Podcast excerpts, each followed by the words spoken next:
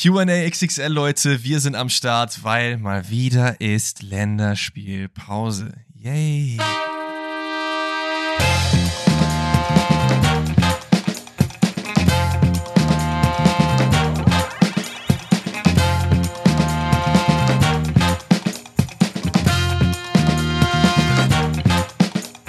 Einen wunderschönen guten Tag, herzlich willkommen zu einer weiteren Folge Forsten rettet. Heute Donnerstags QA XXL Edition, weil, ich habe es ja schon im Intro gesagt, es ist leider mal wieder eine Länderspielsause. Das heißt, Deutschland spielt gegen Japan und, ich weiß, gegen wen noch, gegen Frankreich, glaube ich. Ich bin aber heute nicht alleine, denn ich habe einen ganz besonderen Special Gast an meiner Seite. Sorry, ich dachte, da kommt noch mehr. Ja, Leute, guten Morgen. Der Danny ist oh, wieder da. Mann. So ein Ding. Let's fucking go, Alter. Das Team ist wieder back. Ähm, ey, erstmal, bevor wir hier irgendwas sagen, natürlich erstmal herzlich willkommen von mir, aber erstmal ein riesengroßes Shoutout an Luca ähm, dafür, dass er mich die letzten drei Folgen so unglaublich gut äh, ersetzen konnte. Äh, hat es sehr, sehr gut gemacht. Von daher lasst sehr viel Liebe da, wenn ihr das nicht schon gemacht habt. Und ja, Leute, was soll ich sagen? Ich freue mich einfach geisteskrank wieder hier zu sein. Ähm, es ist so ein bisschen wie als wäre ich tatsächlich ein Podcast-Gast. Podcast es ist komplett krank. Ich bin aufgeregt, musste auch so ein bisschen im, im, in der Research, die ich jetzt betrieben habe, so mich wieder daran gewöhnen, einfach mal nach zwei Wochen wieder zu arbeiten in dem Fall. Ja, es ist schon, es ist schon wild, es ist schon wild. Aber ich freue mich unglaublich, wieder back zu sein. Ähm, muss ehrlich sagen, ich habe die Bundesliga so, so halb verfolgen können, ähm, aufgrund von zeitlichen Differenzen. Aber äh, sagen wir so, die wichtigsten Sachen habe ich mitbekommen. Und äh, ja, ey, was soll ich sagen? Erstmal, vielleicht die Frage, die wir auch sonst immer in, Donnerstag, äh, in Donnerstagsfolgen stellen: Was geht ab bei dir? Ey, außer dass Länderspielpause ist, geht's mir super. Ich habe mich auch richtig, wie gesagt, nochmal, wie auch von meiner Seite aus, Shoutout an Luca. Ich habe mich natürlich äh, sehr gefreut, dass er da eingesprungen ist, aber genauso sehr äh, freue ich mich natürlich, dass Danny endlich wieder back ist. So, ich habe dich richtig vermisst, auch nicht nur im Podcast, sondern natürlich auch generell. Das ist umso schöner, dass äh, der Mann wieder im Land ist und deswegen könnte es mir äh, kaum besser gehen, ehrlich gesagt. Es ist auch gutes Wetter, es ist hier in der Wohnung noch nicht zu heiß. Wir reden ja auch oft immer über das Wetter am Anfang. Äh, das haben wir damit dann abgehakt. Aber ansonsten ähm, geht es mir sehr, sehr gut. Aber ähm, und ich greife jetzt schon mal so ein bisschen vor. Wir werden jetzt erstmal ein bisschen über deinen Urlaub reden. Das habe ich jetzt einfach mal entschieden, weil, mhm. Leute, okay. jede zweite Frage, die eingeschickt wurde, wirklich jede zweite, kein Witz, im Instagram-Sticker, wie war Dannys Urlaub? Erzähl vom Urlaub. Was ging in Korea? was war da? Was war hier? Dies und das. Deswegen, die Leute wollen einfach ein kleines Korea-Update von, hier, von dir. Welche Stadt warst du überhaupt? Was hast du alles gesehen? So, erzähl mal so ein bisschen. Wie ja, geht's? Ja, komm, dann, dann, machen wir das doch mal so. Also, es freut mich natürlich, dass ihr äh, so interessiert daran seid, wie mein Urlaub war. Mein Urlaub war sehr, sehr, sehr, sehr geil. Ähm, ich war jetzt zwei Wochen, ja, nee, 13, 13 Tage war ich äh, in Seoul. Ich war tatsächlich auch nur in Seoul. Ähm, ja, es war unglaublich geil. Also ich bin ja ein Fan davon, nicht direkt touristischen Urlaub zu machen. Also ich bin jetzt nicht, dass ich in irgendwelche Städte fahre, die ich sonst nicht kenne und dann Spot 1, Spot 2, Spot 3 und dann noch einen Reisebus und einen Reiseführer ja, zu haben. Das ist irgendwie einfach nicht meins. Ich finde es vollkommen okay, wenn Leute das für sich entscheiden, gerade in Ländern, wo man halt die Sprache auch nicht sprechen kann. Aber ich persönlich bin ein Freund von eigenständigem Entdecken und dementsprechend, ja, jeden Tag gefühlt 20 Kilometer hingelegt, durch die Stadt getingelt. Ähm, überraschenderweise sehr, sehr viele Leute getroffen und mit denen was gemacht. Ähm, ich war ja letztes Jahr. Die du schon, schon vorher kanntest, oder? Tatsächlich ja. Also ja. letztes Jahr war ich mit meiner Schwester ja dort. Da haben wir eine Freundin kennengelernt, die auch aus Deutschland kam. Sehr, sehr zufällig. Die hat uns einfach im Restaurant angesprochen und dann festgestellt, dass wir Deutsche sind. Und genau, die, die haben wir jetzt wieder äh, gesehen dementsprechend meine Freundin diesmal vorgestellt, hatten dann das Glück, dass sie fließend Koreanisch spricht und wir dementsprechend so ein paar Spots abklappern konnten, wo man halt als äh, Ausländer nicht unbedingt hingehen würde. Und ich habe halt krank viel gegessen, äh, Kaffee getrunken, äh, wirklich, ich habe alles abgespottet, was ich halt nur abspotten konnte. Äh, jeden Tag mit einem Lächeln aufgestanden und wieder eingeschlafen. Äh, wir haben oh. das, das, kleine Café, ich weiß gar nicht, ob, doch, da, da haben wir drüber gesprochen, aber ich glaube, da hatte ich im Podcast nie erwähnt. Es gibt so ein kleines Café in Seoul, ähm, das heißt Tonti. Unbedingt mal auschecken, wirklich unglaublich schönes Café. Ähm, ist so ein bisschen, ja, wie soll ich es erklären? Es ist ja sehr viel Trubel und sehr viel Menschen immer in der Stadt und es ist so in einer kleinen Gegend, wo zwar sehr viele Leute sind, aber es ist, ja, wie soll ich sagen? Es sind halt sehr viele Häuserblöcke aneinander und in der Mitte ist dieses Café. Das heißt, du musst dich so ein bisschen durchsneaken, um da reinzukommen. Hast so ein bisschen die Flucht aus dem Alltag. Und ich hatte ein bisschen Angst, weil ich habe es letztes Jahr entdeckt und äh, habe mein Herz daran verloren. Habe auch oh, sehr, sweet. sehr, hab sehr, sehr geheult, als ich gehen musste. Und dieses Jahr hatte ich so ein bisschen Schiss, dass sie mich eventuell nicht erkennen würden. Ähm, Also, halt also her ist. Danny, Podcast-Host vom äh, weltweit bekannten Podcast-Pfosten rettet. Natürlich kennt man dich auf jeden Fall. Wahrscheinlich.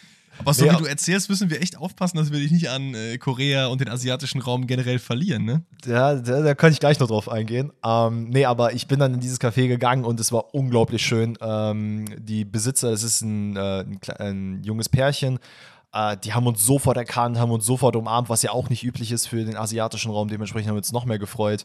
Äh, sind mit denen sogar essen gegangen und äh, waren gefühlt drei, vier Mal in diesem Café. Äh, Es war unglaublich schön. Ähm, die haben, das war auch wirklich sehr süß. An meinem Geburtstag äh, haben also sind wir auch ins Café gegangen. Die haben mir extra Kuchen gebracht. Das ist also so einen kleinen, den du halt dort kriegst. Das ist in Korea so wohl so ein Ding. Und also ich meine, in Europa kriegst du auch Kuchen, aber das ist irgendwie nochmal so ein bisschen Ich spezieller. gerade sagen. Äh, Ja. War aber sehr, sehr schön, hat mich sehr, sehr gefreut. Und ich habe einen äh, Kumpel getroffen, den äh, wir schreiben uns schon seit einem Jahr und haben überall versucht, uns zu treffen, aber hat nicht so richtig funktioniert. Das hat jetzt auch geklappt.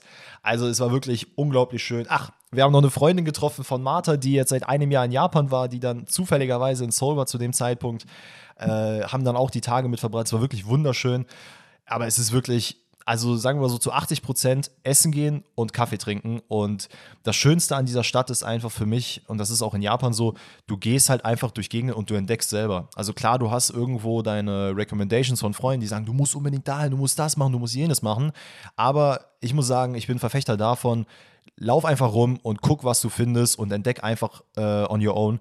Und das haben wir auf jeden Fall getan. Und ähm, ja, also es war rundum geil. Ich habe mich sehr, sehr gefreut. Ich konnte die Bundesliga tatsächlich einmal auch gucken. Ähm, Uh. das, das war das Dortmund-Bochum-Spiel. Das war okay. Das Dortmund-Heidenheim-Spiel konnte ich zum Glück nicht sehen. Ähm, das war mitten in der Nacht. Das war auch besser so, dass ich das nicht gesehen habe.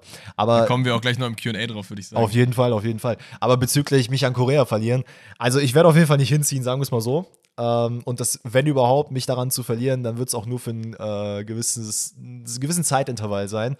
Ähm, weil ich einfach Bock habe, da irgendwie, es ist so, keine Ahnung, für mich sehr, sehr inspirierend, dort zu sein. Äh, einfach sowieso, zu also wenn, wenn Danny nicht zum Podcast kommt, dann kommt der Podcast halt zum Danny, ne? Also da müssen wir irgendwie eine Pfosten rettet Korea-Edition machen, dann komme ich mal vorbei, flieg mal kurz rüber, wir nehmen da ein paar nette Videos auf in irgendeinem äh, schönen Garten oder in dem Café und dann fliege ich wieder nach Hause. Also das ist ja auch äh, durchaus im Bereich des Möglichen.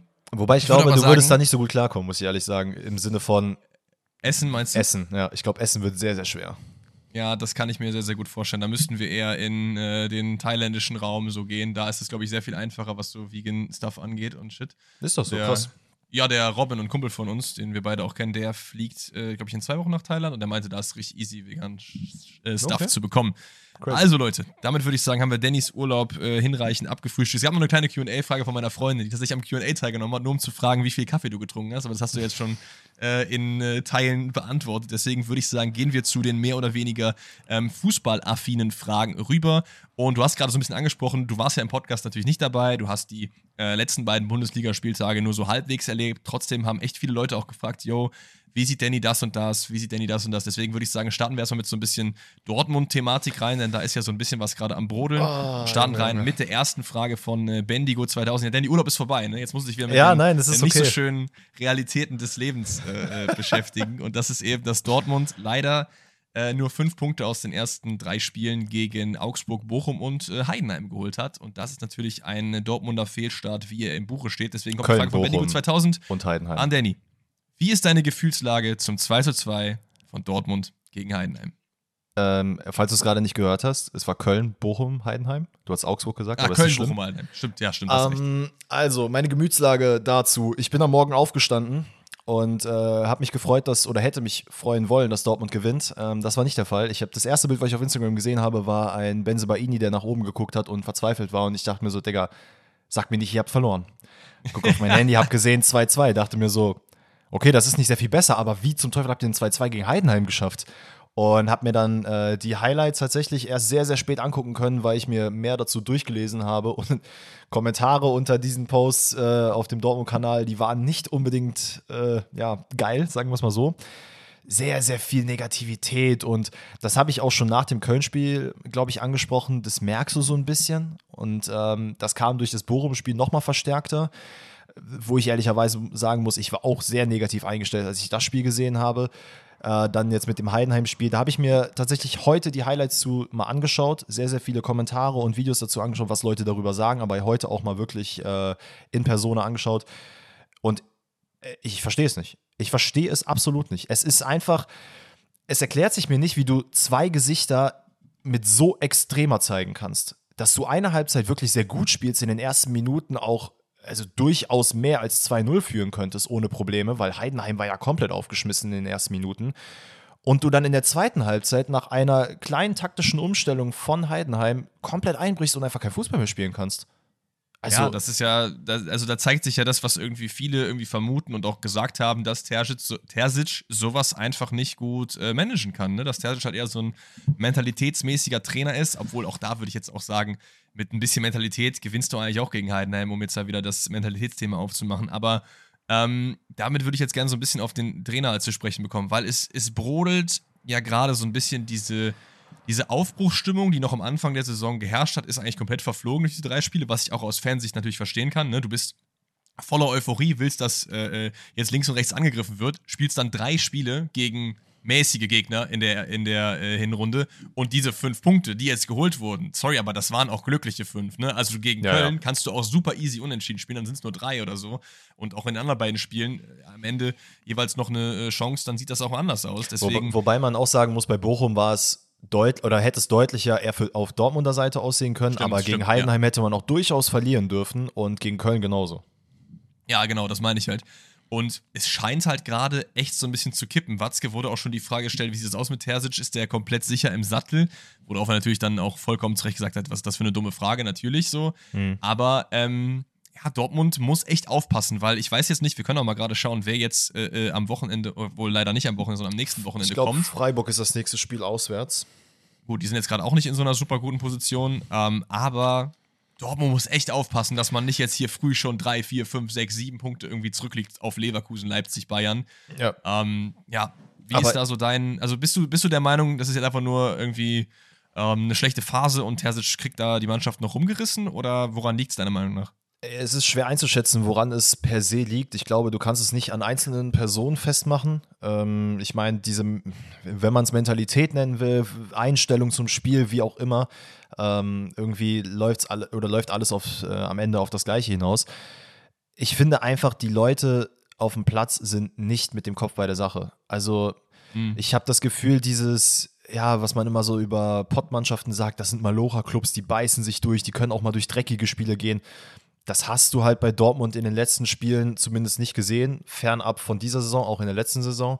Ähm, klar, dieses Mainz-Spiel am Ende des letzten Spieltags, wo man die Meisterschaft verspielt hat, da sagen sehr viele, ja, äh, das hat man gar nicht abgehakt. So, ja, hat man wahrscheinlich auch nicht. Ähm, das war ein also, sehr traumatisches ehrlich, Ergebnis. Wenn ich jetzt mal da kurz ein, einhaken darf, ich finde ja. das absolut Bullshit. Also, das glaube ich überhaupt nicht. Ich glaube, da denkt kein Mensch mehr dran. Wirklich. Also, klar, das ist halt äh, tragischer, tragischer Loss so mäßig, aber dass man das jetzt noch wochenlang mit sich rumschleppt und deswegen dann irgendwie es nicht hinbekommt. Äh, also, man bekommt es ja sogar hin. Das ist ja so nicht so, als hättest du drei blutleere Spiele gespielt, sondern die ersten Halbzeiten waren halt immer gut. Und dann am Ende hast du es halt verkackt. Als ob ja, man dann ja. im Spiel in der 70. denkt so, ah ja, gegen Mainz, ne, da war ja was, wir wären eigentlich fast Meister geworden. Zumal auch viele Leute gar nicht auf dem Platz standen so. Also ein Benze Baini, Sabitzer, eine Matcher, das sind alles Leute, die gar nicht da mit dabei waren so. Äh, wo ich aber fairerweise auch sagen muss, ähm, dass Benze Baini zumindest, äh, weil er jetzt glaube ich, ich weiß gar nicht, wie viel Sabitzer, wobei Sabitzer hat auch immer von Anfang gespielt, eigentlich schon Faktoren waren, die, also die waren jetzt nicht überragend, aber die waren zumindest konstanter als andere Spieler. Deswegen da würde ich sie jetzt vielleicht ein bisschen auskreien, aber mhm. ähm, ich sehe es auch, diese Mainz-Geschichte ein bisschen als Ausrede, dass man sagt, ja, hm, vielleicht ist es das doch noch. Ähm, weil im Endeffekt, du bist, Prof, äh, du bist Profi, du musst das abstellen. Es geht nicht anders. Da kannst du nicht sagen, ja, mh, hm, das ist aber so ein traumatisches Ergebnis. Wir hätten Meister werden können. Ja, hättet ihr, ist, seid ihr aber nicht fertig. Und äh, genauso schnell wie positive Ereignisse, die Terzic eben gemacht hat, äh, abgestempelt werden und gesagt wird, ey, das ist Geschichte, das, das ist Vergangenheit, da redet kein Mensch mehr drüber. Genauso müsste dieses Main-Spiel eigentlich auch als Vergangenheit einfach abgestempelt werden und dann ist auch gut so. Ähm, ja. Ich kann mir, also das Einzige, wo ich mir halt wirklich äh, was erklären könnte, was auf jeden Fall verbessert werden müsste, was Terzic offensichtlich jetzt stand, oder zum jetzigen Stand nicht richtig hinbekommt, ist einfach Reaktion auf Reaktion zu haben. Das heißt, wenn die Mannschaft sich umstellt, und das ist ja in der Regel so, du, du stellst deine Mannschaft ein auf ein bestimmtes Spielsystem der Gegner, das passiert in der ersten Halbzeit, das funktioniert dann ganz gut, wie Dortmund immer eigentlich gespielt hat. In der zweiten Halbzeit stellt das gegnerische Team ein bisschen was um und du kommst gar nicht mehr klar. Tiefstehende Gegner kann man gefühlt gar nicht mehr bespielen. Und alle Köln, Bochum und Heidenheim-Fans, ne, versteht mich nicht falsch jetzt, aber vermeintlich schlechtere Mannschaften und im Vergleich zu Dortmund sind es faktisch gesehen auch schlechtere Mannschaften, kannst du so einfach nicht spielen. Du kannst doch nicht also gegen einen Aufsteiger, du spielst das erste Mal gegen Heidenheim, ne, an, an einem Freitagabend, die Bude ist voll und du, du machst da so eine Kackvorstellung. Also es will mir nicht in den Kopf rein und ich verstehe einfach nicht, wieso man dann nicht sagen kann, ey, die Gegner spielen jetzt mit einer äh, gefühlt 15er Kette hinten, wir müssen irgendwie versuchen, da mal durchzubrechen. Das funktioniert einfach nicht. Und es, ich, ich kann es mir nicht erklären. Es gibt keinen wirklichen Grund. Ich finde die Frage, und damit wir ein bisschen auf die Frage auch eingehen können, Terzic ja oder nein, ich finde jetzt zu sagen, ey, wir ziehen jetzt die Reißleine und ähm, Terzic muss auf jeden Fall raus, finde ich ein bisschen krass. Ähm, mhm. Ich glaube, es braucht mehr Umstellung von ihm selber. Ich finde gut, dass er, ein Tra also, dass er Trainer von Dortmund ist und ich glaube, sehr viele Dortmund-Fans sind, sind auch glücklich darüber. Ähm, weil, ne, wir haben schon tausendmal besprochen, Fan der, des, des Vereins, ist mit dem Verein groß geworden, ist jetzt Trainer und so weiter und so fort. Große Erfolge auch schon, oder vermeintlich große Erfolge schon gefeiert. Unter anderem auch DFB-Pokal, Fastmeister geworden und so. Ähm, was mir ein bisschen fehlt oder was geändert werden müsste in meinen Augen, ist einfach diese bisschen Freundschaftskultur, wenn man so will. Denn ich habe das Gefühl, die sind alle cool miteinander und das ist auch wichtig, aber mir ist ein bisschen zu cool miteinander. Also wenn jetzt ein, kein Disrespect gegen Adiemi, Schlotterbeck oder sonst wen, ne? aber wenn ich jetzt sehe, dass Adiemi nach dem Spiel zwei Stunden später mit Loredana chillt und dann wieder lustige TikToks macht, dann denke ich mir halt auch so, ja, Digga, du musst jetzt nicht heulen, dass du schlecht gespielt ja. hast oder so, aber das ist halt ein bisschen, weiß ich aber, nicht. Aber, aber damit schießt du ja auch so ein bisschen in diese Gnabry Fashion Week Kerbe in die wir eigentlich gesagt haben, dass was neben dem Platz passiert, äh, wenig Einfluss auf, hat auf das, was auf dem Platz passiert. Nein, nein, weißt, das, ich mein? Äh, also komplett, komplett. Aber faktisch gesehen tut es das ja schon irgendwo. Also bei Gnabry ja. hast du zum Beispiel, als er Fashion Week war, hast du in meinen Augen zumindest keinen sportlichen Einknick gesehen. Ich will jetzt nicht sagen, Loredana ist schuld, dass Dortmund kacke ist. So, verstehe, versteht mich da bitte nicht falsch, aber es sind einfach so Sachen, wo du dir manchmal als Trainer, glaube ich, oder auch als Mannschaftsmitglied den Wunsch äußerst, dass die Leute halt ein bisschen mehr mit sich selber dann dabei beschäftigt sind. sind. danach und ja, dabei ja, sind und nicht denken so, okay, danach bin ich wieder irgendwo anders. Es ist halt so ein bisschen dieses, es ist Arbeit versus es sollte so viel Leidenschaft vorhanden sein, dass ja. es dich auch außerhalb deiner Arbeit irgendwie affectet. So. Ich kann aber trotzdem auch jeden Profi verstehen, der wie Jonas Hector ist, der sagt, ich gehe auf den Platz und dann gehe ich wieder runter. Und dann war es das auch so. Das ist ja auch in Ordnung.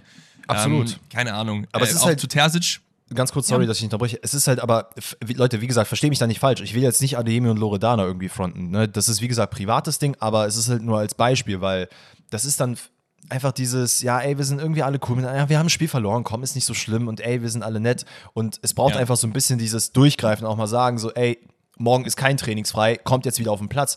Wenn es nach mir gehen würde und wahrscheinlich nach vielen anderen Fans, hätte man jetzt gesagt, ey, ganz ehrlich, verzieht euch mit eurer DFB-Nominierung, ihr bleibt jetzt hier, ihr trainiert, weil guck mal, wie kacke wir jetzt gerade spielen. Ja, gut, aber das, dann trittst du wieder was ganz anderes los. Ne? Da müssen wir auch nicht drüber reden, was dann los ist. Ich, ich verstehe auf jeden Fall deine Punkte so. Wir haben auch unsere ZuhörerInnen gefragt: ähm, Glaubt ihr, dass Dortmund nach diesem Saisonstart noch mit um die Meisterschaft kämpfen kann? Und die Ergebnisse sind ehrlich gesagt, ich weiß nicht, ob du sie gesehen hast, ziemlich erschreckend, weil nur 18% sagen ja. 18 Prozent. Und das, da wollte ich jetzt nochmal einhaken, weil das finde ich ist auch nicht die richtige Herangehensweise. Man hat trotzdem fünf Punkte aus neun Spielen geholt. Das heißt, man ist maximal vier weg. Am Freitag, äh, nächste Woche, spielt Bayern gegen Leverkusen. Das heißt, einer von denen lässt schon mal Punkte liegen. So. Mhm. Du hast immer noch alle Spiele gegen die Top-Mannschaften. Du hast alle Möglichkeiten, immer noch weit oben mit dabei zu sein. Und in so einer Situation ist es am wichtigsten, und man sieht es auch bei der Nationalmannschaft, wenn wir auch gleich auf Länderspielreise gehen und so weiter und so fort, Fansupport. So. Mhm. Alle Leute müssen jetzt hinter Dortmund stehen. Jetzt kommt es drauf an. Nicht in guten Zeiten, sondern auch in schlechten Zeiten. So. Und ja, also ich kann es gut verstehen, dass man über Terzic nachdenkt, klar. Ähm, ich glaube, es ist so ein bisschen die Angst, dass man jetzt irgendwie noch drei Spiele nicht gut spielt und dann ist man schon so weit weg, dass nichts mehr geht. Aber das glaube ich ehrlich halt gesagt auch, nicht. Das ist halt auch in meinen Augen ein bisschen Quatsch und ich weiß, dass auch gleich noch eine Frage zu dem Thema kommen wird. Ähm, so ein bisschen die Hypes, die jetzt gerade entstehen. Mhm. Und ey, ganz ehrlich, bei Dortmund hat man letzte Saison auch drei, vier, fünf Mal gedacht, ey, die werden nichts mehr mit der Meisterschaft zu tun haben. Und man hat das gesehen, stimmt. wie die Saison gelaufen ist. Ähm, das sollte jetzt nicht die Basis darauf sein, auf der man arbeitet, aber ich finde, nach drei Spielen klar, es ist nicht die Punkteausbeute, äh, die man sich gewünscht hat. Du hast gesagt, fünf aus neun äh, oder fünf von neun Punkten. Könnte geiler sein, aber ey, wer weiß, vielleicht gewinnt man dann ja die Spiele gegen eben diejenigen Bayern, Leverkusen, Leipzig und sonst was und holt sie da ey, wieder. das ist jetzt auch nicht so, also ich finde, den besten Eindruck hat bis jetzt Leverkusen gemacht. Ist nicht so, dass die Bayern jetzt so durchmarschiert sind. Die haben auch richtig gestruggelt gegen Gladbach. Nur haben die halt immer noch so dieses, am Ende dieses Killer gehen, um halt da nochmal zu pushen, um diese Spiele halt noch zu gewinnen, so, ne? Und es ist immer noch alles möglich. Ähm, man muss auch noch dazu sagen, dass halt nicht alle anderen Nein gesagt haben in der Abstimmung, sondern 18% waren bei Ja, äh, 51% bei Nein und 30% oder 31% in dem Fall haben gesagt, ich bin mir nicht sicher, ich kann mich zwischen den beiden nicht entscheiden, ich weiß es noch nicht. Das gehört natürlich auch zur Wahrheit dazu. Ne? Was, was natürlich, und du hast es gerade auch angesprochen, wichtig ist, ist einfach der Fansupport. Ähm, dass so viel Negativität vorherrscht, kann ich verstehen, aber du hast es gerade angesprochen, ähm, du musst halt als Fan gerade in solchen Situationen auch pushen. Ich verstehe komplett, dass äh, gegen Heidenheim die Spiele ausgepfiffen wurden, weil man sich dann wirklich denkt, Alter, ihr macht erstmal vorher so Ansagen, Parade und let's go und ey, das ist Aufbruchstimmung, wir werden jetzt dieses Jahr Meister, wir greifen nochmal richtig an. Und dann kriegst du es drei Spiele lang nicht hin gegen halt, wie gesagt, schlechtere Gegner. Ähm, demnach, ich finde auch der Fansupport, also es ist richtig kritisch zu sein und auch ab und zu mal negativ und vielleicht ein bisschen härter durchzugreifen. Nichtsdestotrotz ja. muss aber nach wie vor diese Aufbruchstimmung irgendwo bleiben und auch weiterhin Positives ausgesprochen werden. Deswegen würde ich auch sagen, dass Terzic jetzt rauszuschmeißen kompletter Quatsch ist. Ähm, würde es auch nicht machen. Nee, glaube ich auch nicht. Aber ähm, weil eine Frage in die Richtung noch eingeschickt wurde, wollen wir die gerade noch mitnehmen. Die kommt nämlich von Grüflo. Falls jetzt Terzic wirklich die nächsten drei Spiele komplett verhaut, gegen Freiburg verliert man irgendwie 3-0 und das danach auch noch so, dann braucht man einen neuen Trainer. Und ich habe jetzt schon öfter gelesen und Grüflo anscheinend auch, Nagelsmann. Mhm. Grüflo fragt, was haltest du, hältst du von dem Gerücht, dass Nagelsmann BVB im Gespräch ist? Natürlich müssen wir nicht drüber reden, dass es zum jetzigen Zeitpunkt nicht realistisch ist, weil die Situation eben gerade so ist, wie sie ist. Aber es gibt ja eine Welt, in der, der die Position dort vakant ist. Was hältst du von Nagelsmann als BVB-Trainer? Grundsätzlich, wir haben, glaube ich, auch darüber gesprochen, als er entlassen wurde bei den Bayern, dass das grundsätzlich eine nicht so verkehrte Idee wäre, wenn man Terzic eben nicht jetzt hätte. Aber ey, was soll ich sagen? Nagelsmann als Trainer zu haben, ist nichts Verkehrtes. Er mein, ich meine, der hat bei den Bayern trainiert, das war äh, eigentlich gut, aber am Ende hat es dann offensichtlich nicht ausgereicht. Ich kann mir vorstellen, dass es dieses, ey, dann gehe ich halt zu Dortmund und werde mit denen Meister und dann Stinkefinger an äh, FC Bayern. Das könnte ich mir halt vorstellen, aber und das ist, glaube ich, so ein bisschen das, ähm, es ist dieser Aktionismus. Die Medien brauchen jetzt irgendwas, um sich aufzuhypen. Ja, ja. Ich glaube auch nicht, dass Bayern das machen würde, weil es ist ja auch noch Fakt, dass Nagelsmann unter Vertrag ist beim FC Bayern. Er arbeitet zwar quasi nicht, weil er beurlaubt ist, nichtsdestotrotz steht er halt noch unter Vertrag und man muss eine Ablöse zahlen, damit er halt kommen könnte, die, glaube ich, bei irgendwas zweistellig, niedrigen zweistelligen ist. 10, 11, 12 Millionen, irgendwie sowas. Ähm, ist natürlich taktisch gesehen ein guter Fortschritt für, für Dortmund, aber ich kann mir auch vorstellen, da gibt es genügend Fanlager, die sagen werden, ey, Leipzig, keine Ahnung, Hoffenheim, Bayern und der soll jetzt bei uns Trainer sein und äh, äh, äh. Für ihn, glaube ich, wäre es kein verkehrter das, Schritt. Aber das finde ich, das finde ich aber absolut äh, unnötig. Also da muss man auch genügend Weitsicht haben, äh, um zu sehen, was für ein guter Trainer er ist. Und also es gäbe doch nichts Geileres als diese Storyline. Du bist bei Bayern äh, unehrenhaft entlassen, gehst dann zum direkten Konkurrenten und machst die einfach zum Meister, nachdem sie elf Jahre nicht Meister geworden sind. Das ist doch hey, geisteskrank. Wenn das klappt, ich nehme das mit Kusshand, aber ich will, dass Terzic auch bleibt. Ähm, ja, ja, safe. Von daher. Also, natürlich, natürlich. Von daher würde ich sagen, grundsätzlich, ich fände es interessant, Nagelsmann äh, vielleicht da mal irgendwann zu sehen. Ähm, glaube aber nicht, dass es passieren wird, eben aus den verschiedenen Gründen. Und auch, wie gesagt, Dortmund, äh, Bayern weiß ja auch, wenn die jetzt Nagelsmann an Dortmund abgeben, der macht ja keine komplette Kackarbeit. Also der hat ja nicht jetzt alles verhauen. Die ja, wissen auch die Stärken, die wahrscheinlich damit und werden es nicht machen. Aber was, wie siehst du das? Würdest du jetzt sagen, ey, Nagelsmann, gib ihm? Killer. Also 10 von 10. Ich finde, ich find, so eine Storylines sind immer geil und man muss ehrlich gesagt sagen, dass natürlich bei den Bayern, ich finde, es war nicht so schlimm, wie in den Medien geredet wurde, diese mhm. ganze Entlastungsthematik. Da wurde auch viel aufgebauscht, aber es war schon nicht ganz geil alles. Und ähm, er war da auf jeden Fall eher das Opfer als der Täter. Mhm. Und deswegen finde ich diese Storyline halt unfassbar nice, dass man einfach zum Konkurrenten geht und sagt, jo, dann nicht. Man muss aber ehrlich gesagt sagen, das ist jetzt nicht wie Dortmund Schalke so. Ne? Das ist ja, einfach ja, eher Konkurrenz, weil man halt einfach die besten Teams in Deutschland vor sich hat und nicht, weil das irgendwie so rivalisierende Teams sind. Dann wäre es vielleicht nochmal was anderes so. Also wenn man jetzt irgendwie, keine Ahnung, Thomas Reis oder so holt als Dortmund-Trainer, hm, weiß ich jetzt nicht. ähm, gut, der war auch noch vorher bei Bochum. Aber ich fände es geil. Also auch für die Bundesliga, weil ich halte einfach Nagelsmann für einen extrem guten Trainer und ich glaube, der, der, äh, bei dem herrscht keine Freundeskultur. Das kann ich dir aber mal sagen. Das glaube ich ja, nicht. das, das glaube ich auch. Also noch zumindest auf so einem Grad, wo man sagt, okay, es ist ganz cool, aber ey, wenn wir jetzt Kacke Gut, bauen, es ist kein dann Tuchel, ne? passiert Ja, ja, das. klar. Klar, klar, klar.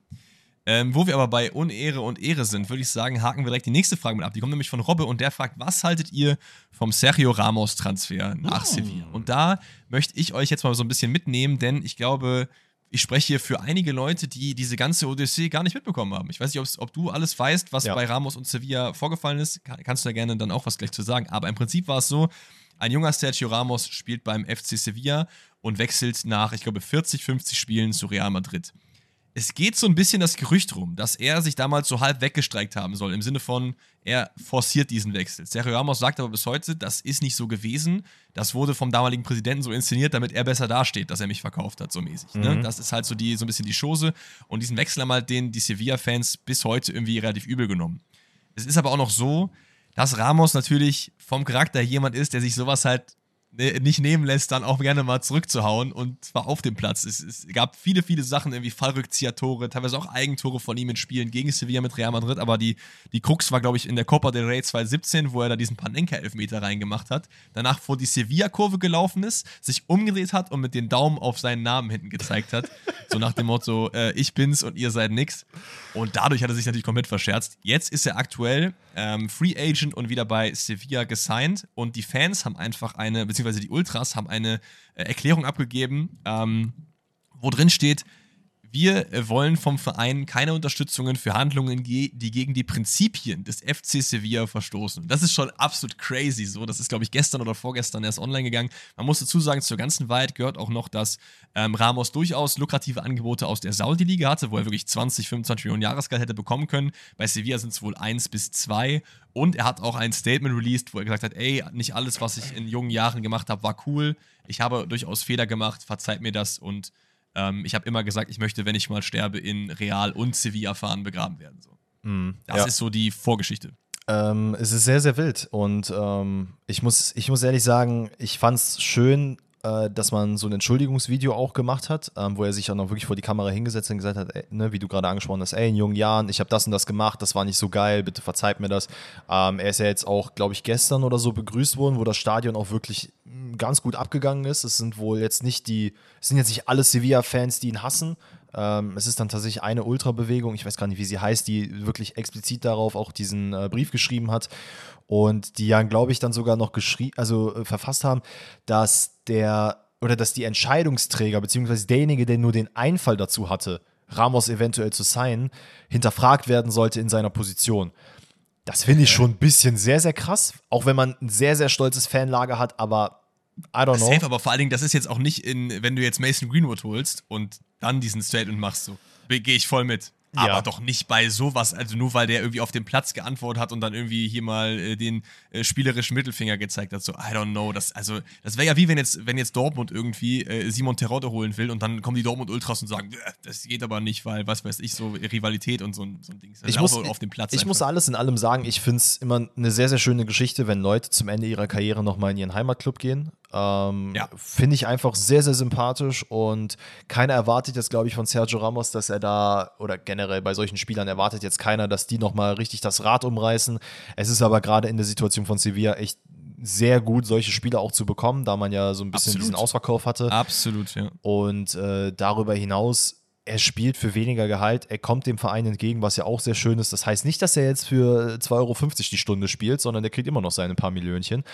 Aber äh, ey, ganz ehrlich, ist es auch mal erfrischend zu sehen, dass nicht einer in die Saudi-Liga geht und auch nicht irgendwo MLS, China oder sonst was, sondern halt in Europa bleibt und sagt, ey, ich will hier bleiben, ich gehe zu einem kleineren Verein und fertig ist. Von daher finde ich grundsätzlich eine sehr, sehr schöne Geste, sowohl von ihm als auch von Sevilla. Ich finde es schön, dass er dann doch von den meisten Fans ähm, appreciated wird und begrüßt wurde. Von daher äh, fällt mir persönlich da jetzt nichts Negatives zu ein. Und ganz ehrlich, du hast, oder er hat es auch gesagt, in jungen Jahren machst du wilde Sachen, so dass er dann jetzt da zu den Fans geht, mein Gott, das ist halt Sergio Ramos, was erwartest du denn? G- ganz ehrlich so, das, also wie oft ich auch immer lese, es fehlen die Typen so. Und dann aber werden solche Situationen, Aktionen dann trotzdem kritisiert. Das ist mal jemand, der nicht irgendwie neben dem Platz gesagt hat, er hasst Schwule und das sind dann so die Typen, die fehlen, sondern der hat einfach auf dem Platz irgendwie geantwortet und hat da irgendwie mal was Kontroverses gemacht, mäßig oder so. Das ist doch auch eine coole Storyline, so klar, ich verstehe, man ist da irgendwie als äh, Fan immer emotional. Wir hatten das auch bei der Hofmann-Show, wo ich auch wirklich einige Zuschriften bekommen habe, wo Leute gesagt haben, ey, guck mal, ich sehe das, ich bin jetzt hier äh, Gladbach-Fan, ich sehe das aber ganz anders als du, XY, so klar. Das ist auch immer so ein bisschen subjektiv so, aber ich finde so einen Wechsel voll geil. Es ist, hat ein bisschen was Fußballromantisches auch in mir ausgelöst, wie du meintest, keine MLS, keine Saudi-Liga. Ähm, obwohl ich die MLS deutlich weniger schlimm finde, das will ich auch nochmal an dieser Stelle sagen. Ja, gut, klar. Und ja, mir ist noch gerade was eingefallen, wo ich auch nochmal ähm, ganz kurz deine Meinung zu wissen wollte weil irgendwie, also mir wird so viel auf Instagram, auf TikTok und was weiß ich in meinen Feed gespielt von der Saudi-Liga. Also es wird so krank gepusht von allen Seiten. The Zone hat jetzt auch, glaube ich, die, die Spiele, dass man sie sich da angucken kann. So, wie, wie stehst du dazu? Also schaust du dir dann zumindest teilweise Highlights davon an oder nicht? Nee, weil ich nee. immer, wenn ich das sehe, ich scroll halt kontinuierlich weg, weil ich mir denke so, nee, Ihr nicht. Dafür ja. gibt es keine Views. nee, ihr nicht. Ja, ich, ich hab's, äh, anfangs habe ich mir als Ronaldo die ersten zwei Spiele gemacht, habe ich mir gedacht, ach komm, ich will mal angucken, wie da so der Fußball ist. Aber ey, das einzige oder das letzte Saudi-Spiel, was ich mir angeguckt habe, oder Beteiligung einer saudi-arabischen Mannschaft, war das Freundschaftsspiel gegen Heidenheim, was ich mir in Highlights angeguckt habe, weil ich ja, einfach okay, wissen wollte, wie Heidenheim denen die Hose auszieht. Aber ey, es könnte mich nicht weniger interessieren. Also wirklich, mittlerweile bin ich an einem Punkt angekommen, wo ich sehr, sehr bewusst mir meine Videos anschaue. Und wenn ich dann sehe, Ronaldo hat 17 Tore in einem Spiel gemacht, herzlichen Glückwunsch. Aber ich, mir ist das auch schon aufgefallen, dass immer mehr gezeigt wird, immer, immer mehr und hier und da und plötzlich kriege ich Highlights auf meinen Screen angezeigt. Ich dachte, warum? Was, da will ich doch überhaupt nicht sehen. Ja, ja, nee, das wollte ich nur mal so kurz am äh, Rande dich fragen. Okay, wir machen weiter äh, mit der Frage von Laurin. Und Laurin geht so ein bisschen off-topic. Der fragt nämlich: Verfolgt ihr die deutsche Nationalmannschaft bei der Basketball-WM? Und wenn ja, was ist eure Prediction für Deutschland? Ich weiß, Danny ist auf jeden Fall ein bisschen mehr im Basketball drin als ich. Deswegen würde ich jetzt einfach mal raten, dass du schon jetzt nicht die Spiele geschaut hast, aber zumindest dir die Ergebnisse angeguckt hast, oder? Ja, aber auch nur sehr, sehr sporadisch, muss ich sagen. Es ist gerade, also die WM hat gerade zu dem Zeitpunkt angefangen, wo bei mir relativ viel los war, äh, weswegen ich ja, auch sagen muss, ich aktuell, ich bin, also es ist mal bei mir so eine Hoch- und Tiefphase beim Basketball, ähm, sowohl NBA als auch Nationalmannschaften. Äh, weiß ich nicht, ab und zu habe ich Phasen, wo ich dann richtig durchbrettere und dann wiederum Phasen, wo es ein bisschen lower wird. Nichtsdestotrotz habe ich hier und da mal ein bisschen was aufgeschnappt und ähm, mir auch was angeguckt. Ist ja jetzt das letzte Spiel, was äh, gewesen ist, war ja gegen Lit Litauen, Lettland? Nee, gegen Lettland, glaube ich. Lettland, ähm, ja. Wo man nur sehr, sehr knapp gewonnen hat und wo man auch sich kurzzeitig dachte, Alter, das wird hier gar nichts mehr. Ähm, man hat so einen kleinen Reality-Check bekommen. Steht jetzt im Halbfinale gegen die USA.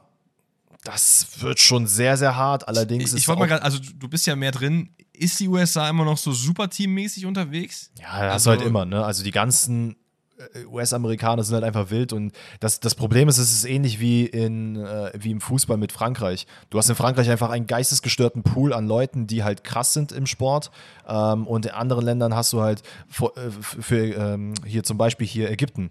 Da hast du Mohamed Salah und noch ein, zwei andere Spieler, aber er ist halt so der Prime-Player und das hast du halt ein ne bisschen mit anderem Niveau-Level ähm, auch im Basketball. Ähm, Bei Serbien ist es dann der Jokic und halt danach kommt nichts mehr, oder wie? Ja, nee, also es sind trotzdem sehr gute Spiele, aber es ist halt, äh, du merkst halt schon eine gewisse Diskrepanz zwischen den mhm. Leuten. Ähm, nichtsdestotrotz, äh, Deutschland hat es ja auch gut gemacht und die USA hat halt aber auch so ein bisschen die Attitüde, finde ich, ähm, ja, ey, wir sind die USA und wir sind NBA und wir machen eh alles kurz und klein. Und man hat, wie gesagt, auch da oft einen Reality-Check bekommen. Auch, äh, ich glaube, das war gegen Litauen in der WM wo man auch sehr, sehr knapp nur durchgekommen ist, wo man sich auch dachte, so, okay, das hätte auch äh, schief laufen können. Und wenn du gerade diese Attitüde zeigst, dass du eben so ein bisschen hochnäsiger unterwegs bist, was ja, halt durchaus der Fall sein kann, äh, auch gegen Deutschland. I don't know, aber es ist halt krass zu sehen, dass einfach die deutsche Nationalmannschaft bei einer Basketball-WM im Halbfinale steht. Das ist halt echt sehr, sehr crazy, ähm, gerade mit den Mannschaften, die dann halt jetzt auch noch da drin sind. Ähm, ich glaube, es wird nichtsdestotrotz sehr, sehr schwer gegen die USA, aber ich glaube, es ist nicht unmöglich gerade. Es ist halt, ey, es ist ein Turnier. Und äh, fernab davon, ob Deutschland Turniermannschaften hat oder nicht, äh, du kannst halt gegen alle und jeden gewinnen. Du musst halt einfach nur den richtigen Tag dafür erwischen. Und das kann gegen die USA Absolut. genauso laufen. Ich weiß gar nicht, ob du dieses Interview gesehen hast, wo, das wusste ich vorher auch nicht, dass die, die USA sich ja in ihren ganzen Ligen, NHL, ähm, MLS nicht, das macht auch keinen Sinn, aber NHL, NBA und auch die NFL sich halt immer der Titelträger World Champion nennt. Mhm. Und dann war halt einer dieser Spieler, wo er auch meinte, World Champion of what? Also wie dekadent ist es denn, sich halt World Champion zu nennen, wenn halt nicht alle mitmachen dürfen, so mäßig? Also klar, das ist die beste Liga der Welt mit Abstand so, aber trotzdem ist ja nicht offen für alle so. Du kannst ja nicht einfach da sein und halt äh, groß werden, wenn du nicht irgendwie äh, entdeckt wirst oder so. Das ist halt ja, einfach ein das bisschen. Ist, das ist genauso so, ne? wie beim genau wie beim Boxen und da muss ich sagen, bin ich, ich meine, du, du ja gar nicht, aber ich bin auch nur sehr, sehr, sehr sporadisch unterwegs und kenne mich da kaum aus.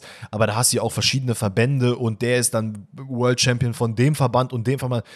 Und da denkst du dir auch so, auch beim Wrestling, da hast du dann auch, keine Ahnung, du bist World Champion von der WWE, du bist World Champion von AEW und so. Und dann denkst du auch so, Ey, ich muss sagen, was soll das? Boxen finde ich wirklich mit, mit Formel 1 so einer der unspannendsten Sportarten. Aber es wäre doch viel geiler, wenn es einfach so eine Box-WM geben würde, wo jedes Land so einen Boxer stellt und dann gäbe es einfach so Turnierbaum. Man muss sich so nach oben boxen Boah, innerhalb von so. Das wäre sehr, sehr, so. sehr, sehr geil. Das wäre so ein bisschen Baki-Level. Also Shoutout an Baki, ne? Also Leute, wenn ihr auf sowas steht, dann guckt euch, äh, guckt euch den Anime Baki an. Da werdet ihr auf jeden Fall gut ab abgefrühstückt mit.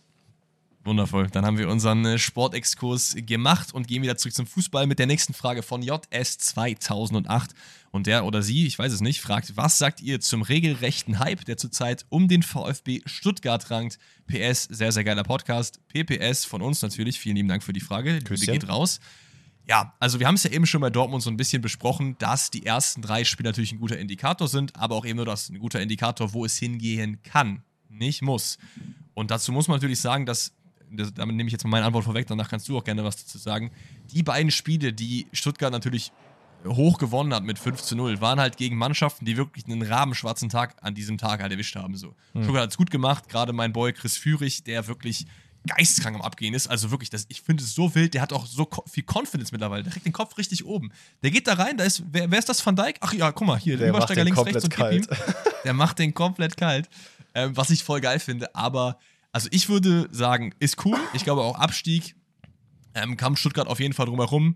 Aber Füße stillhalten, es kommen auch wieder Spiele, wo das äh, nicht so sein wird. Ja, ähm, gehe ich komplett mit. Also ich finde auch nach drei Spielen in irgendeiner Art und Weise von der Prognose sprechen zu können, ist sehr, sehr schwierig. Ähm, ich will nur mal daran erinnern, was Werder die letzte, also letzte Saison Hinrunde gemacht hat, wo alle Leute sie schon in die Champions League äh, gerufen haben.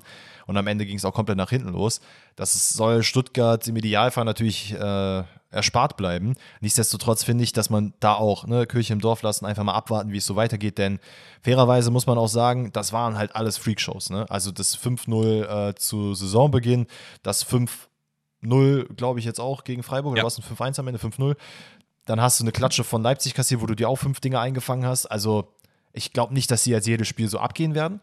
Aber man muss fairerweise auch sagen, ähm, Stuttgart spielt einen sehr, sehr geilen Fußball. Man hat trotz dessen, dass man Sosa, äh, Mavropanos und Endo verloren hat, es geschafft, irgendwie ja, geilen Fußball spielen zu können. Ähm, ich finde, man merkt aber trotzdem in gewisser Weise noch ein bisschen Schwächen, insbesondere Richtung Defensive. In der Offensive, finde ich, ist man eigentlich ganz gut. Mit Girassi, Führig, du hast angesprochen, äh, gut aufgestellt. Die auch mit Stille hast du einen super ni äh, nice äh, ja, Neuzugang, der, der gefühlt so der Padawan von Hoeneß ist. Also den züchtet der richtig hoch.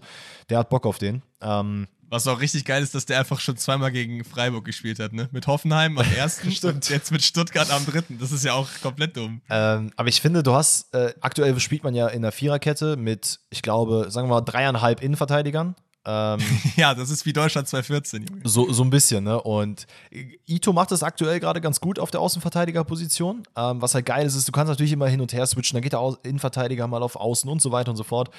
Aber dadurch entstehen auch Lücken. Und das hast du halt zwischenzeitlich auch gesehen. Im Spiel gegen Freiburg hätte man die ersten paar Minuten auch komplett baden gehen können. Also es war jetzt ja. nicht so, dass Stuttgart von Anfang an da dominiert hat.